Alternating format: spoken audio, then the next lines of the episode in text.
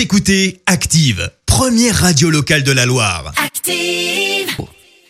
Maintenant, l'actu média et les audiences télé sur Active. Et avec les audiences pour commencer, euh, Clémence, TF1 leader hier soir. Oui, avec la diffusion de Death Wish et Bruce Willis au casting qui a rassemblé un peu plus de 6 millions de personnes hier soir, euh, soit 34% de part d'audience. Loin derrière, on retrouve France 3 et les enquêtes de Vera. Et puis sur la troisième marche du podium, euh, Daniel Craig dans le rôle de James Bond avec Casino Royale sorti en 2006 euh, qui a attiré 3 millions et demi de téléspectateurs. Et puis comme tous les lundis, eh bien on fait bien sûr le point sur Colanta de vendredi dernier. Un peu plus de 5 millions et demi de personnes ont suivi l'épisode où Fabrice et Ava sont partis. Ava qui a pourtant fait croire à un faux collier d'immunité euh, pour essayer de sauver sa peau. Malheureusement, eh bien ça n'a pas fonctionné. Et puis Fabrice a donc été éliminé après l'épreuve d'immunité où il a fini dernier. Fabrice et qui nous aura marqué avec sa fameuse chemise à fleurs portée notamment sur les épreuves.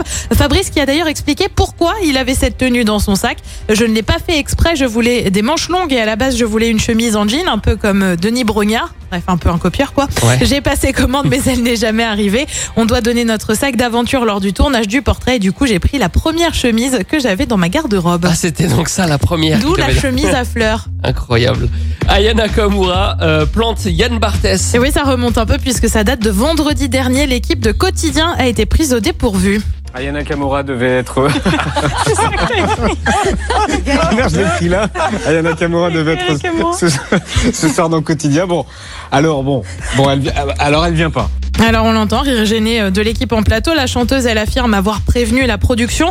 Euh, Son équipe a aussi évoqué une grande fatigue, mais dans les faits, la chanteuse était en fait dans une soirée organisée par son petit ami. Soirée de plus de six personnes et non masquées. Ayana Kamura a reconnu avoir fait une bêtise. Ah là là là là là. Ils l'ont- bien descendu quand même euh, sur le plateau ensuite, hein, en Ouais, lui disant que c'était la flemme.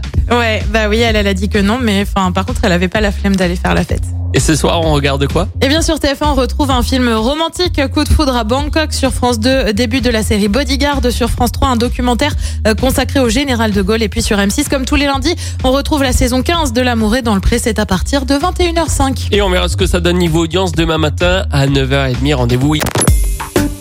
Écoutez Active en HD sur votre smartphone, dans la Loire, la Haute-Loire et partout en France, sur activeradio.com.